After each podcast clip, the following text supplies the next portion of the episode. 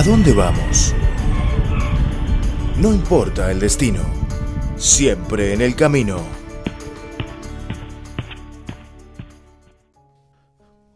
Hola queridos amigos, bienvenidos a Dónde Vamos, un espacio cultural de Radio Internacional de China. Les saluda Francisco Li desde Beijing. La nueva área de Pudong es un distrito financiero de China ubicada en la ciudad de Shanghai y este año celebra el 30 aniversario de su desarrollo y apertura.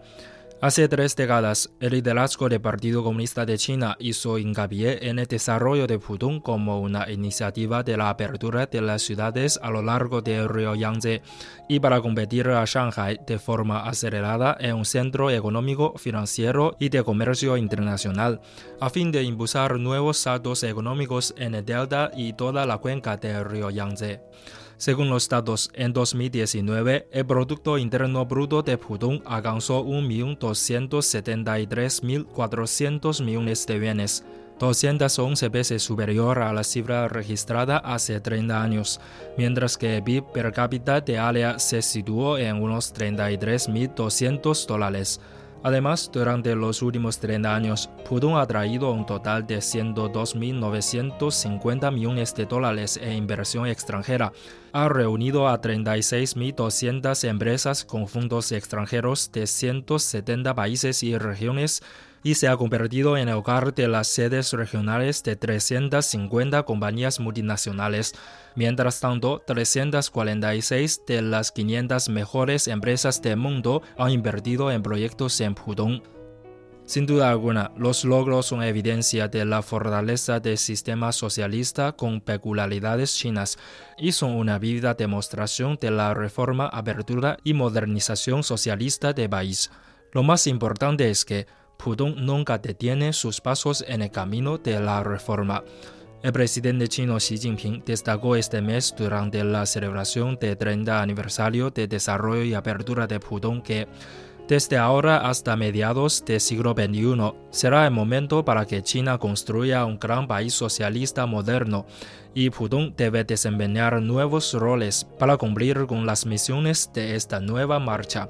El Consejo de Estado de China también aprobó en noviembre un plan piloto de una licencia integrada en Pudong. El documento, que combina las múltiples licenciadas que se necesitaban hasta ahora, puede reducir en gran medida el costo de acceso a la industria y cultivar un ambiente comercial de clase mundial. La nueva área de Pudong está lista para asumir su misión y marchar hacia su nuevo destino. Entonces, en nuestro programa de hoy, entramos en dicho distrito, el pionero de la reforma y la apertura de China, para conocer sus características y paisajes.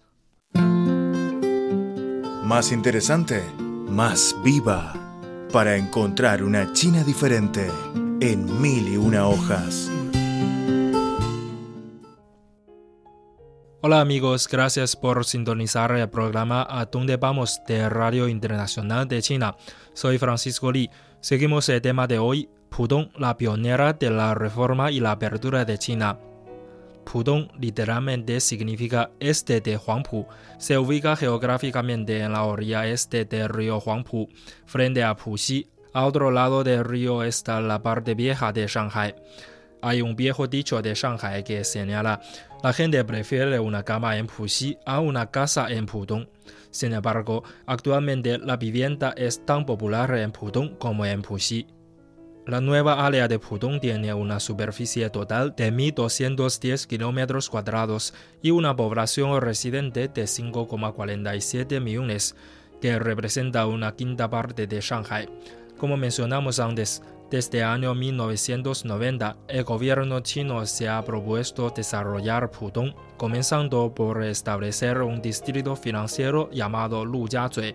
Es el hogar de los deslumbrantes y modernos rascacielos que le dan a la ciudad un horizonte distintivo.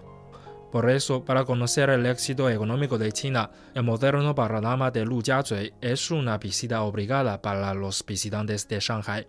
La Torre Perla Oriental es la más reconocida de Shanghai y representa un antiguo símbolo de China a nivel internacional. Se compone de 11 esferas de diferentes tamaños conectadas por tres columnas imponentes. Las 15 plataformas de observación de la torre a varias alturas ofrecen excelentes visuales de punto ideales circundante de Pudong. Aunque no es la estructura más alta de Shanghai, ofrece vistas incomparables de Bund en comparación con algunos de los edificios más altos de la ciudad, ya que todavía se puede ver muchos detalles sobre el terreno. La Torre Perla Oriental es famosa por su piso panorámico con suelo de cristal, que puede ser un desafío emocionante para los que temen a las alturas. Además, alberga un interesante museo que detalla la historia de Shanghai y también se ubica el restaurante giratorio más alto de Asia. Con 632 metros, la Torre de Shanghai es el segundo edificio más alto del mundo y dentro de China es el que tiene mayor altura. También cuenta con la plataforma de observación más alta y los ascensores más rápidos del mundo, que viajan a una velocidad máxima de 74 km por hora.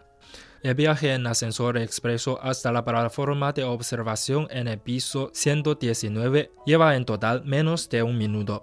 Si las vistas impresionantes de la Torre Perla Oriental no satisfacen su apetito por las alturas, entonces una visita a la plataforma de observación aún más alto de la Torre de Shanghai quizás pueda satisfacerlo. El Centro Financiero Mundial de Shanghai, otro rascacielos ubicado en Pudong, tiene 492 metros y es actualmente el segundo edificio más alto de la ciudad. Como su nombre lo indica, es el centro de las actividades financieras de la ciudad y está compuesto principalmente por oficinas, aunque también cuenta con hoteles de lujo y un centro comercial en sus plantas inferiores.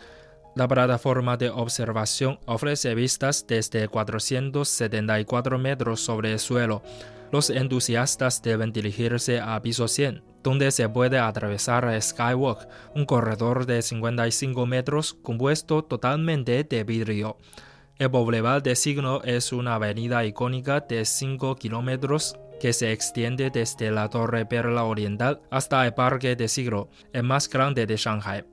Cuenta con un magnífico paisaje que incluye varios jardines botánicos, así como dos hermosos jardines de esculturas se recomienda dar un paseo por esta famosa avenida entre las visitas a los rascacielos de Lujiazui. La nueva área de Pudong es también hogar de uno de los acuarios más grandes del mundo.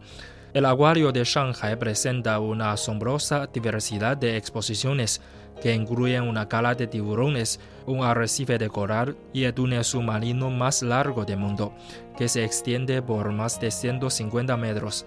El acuario también incluye una sección divertida e informativa dedicada a la vida acuática de China. En general, este impresionante escenario es una gran actividad familiar, especialmente en días lluviosos. Bueno, queridos amigos, después de conocer tanto sobre sus atracciones turísticas, ¿tienen las ganas de ir a Pudong y echar un vistazo a la velocidad de desarrollo de China? Ya es hora de terminar nuestro programa de hoy. Soy Francisco. Hasta la próxima. ¿Qué necesitan las plantas? Sol. ¿Qué necesitan los peces? Agua. ¿Qué necesitamos nosotros? Una vida colorida, con música, sol y amor.